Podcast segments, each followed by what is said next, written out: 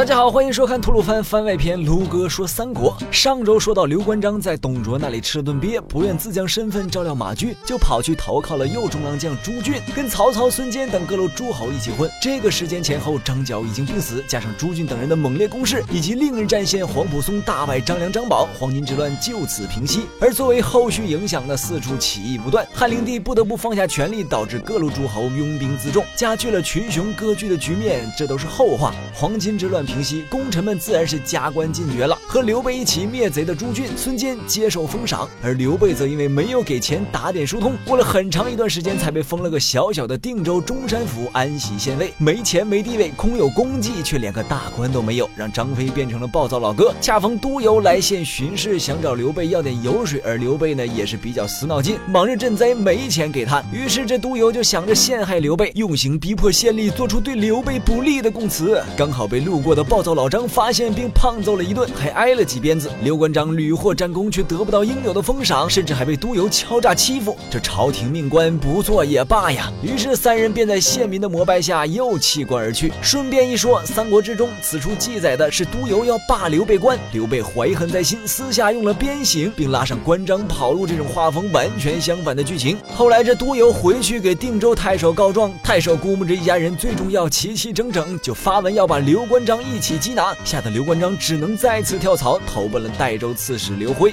中平六年，也就是公元一八九年，汉灵帝驾崩，大将军何进扶灵帝嫡子，同时也是自己的侄子的刘辩登基，让原本大权在握的十常侍坐起难安，决定先卖个队友，明哲保身。于是张让便谋划把蹇硕给崩了，明面上对何太后求饶，暗地里与董后合谋扶刘协上位。另一方面，何进找党派人士开会商议杀绝十常侍之计，打算征召外藩杀进宫内，还对提出反论的曹操不屑一顾，公然嘲讽曹操他爹是个太监，气得。曹操离席而去，留下了一句“乱天下者何进也”。何进决意已定，先密诏一封让董卓进京，后逼迫少帝勒令董后回老家，并派人毒杀董后。而自以为胜券在握的何进，没想到的是，董卓这个二五仔听信手下谋士李儒的意见，把何进要杀十常侍的事偷偷告诉了张让，让十常侍立马密谋，赶在董卓来前把何进给咔嚓了，还把人头丢出宫墙外，激怒了前来接应的袁绍和曹操。两人带兵杀进宫内，看到太监就是抬手一刀。吓得张让带着少帝和后来的献帝刘协也密道出逃，最后不慎摔死在河边。而灵帝两兄弟则遇到了以秦王名义进京的董卓，被带回了宫内。董卓看刘辩唯唯诺诺，毫无帝王之相；刘协则处变不惊，倒还聪慧，有意立他为帝，却在商讨的宴会上遭到丁原一顿喷，还第一次见到了牛逼爆炸的吕布。董卓吞不下被公然顶撞的恶气，便派兵打算手撕丁原。而丁原也从卢植那里得知董卓的加害之心，早已排兵布阵，等着董卓。两军对垒，火花四溅，大战一触即发。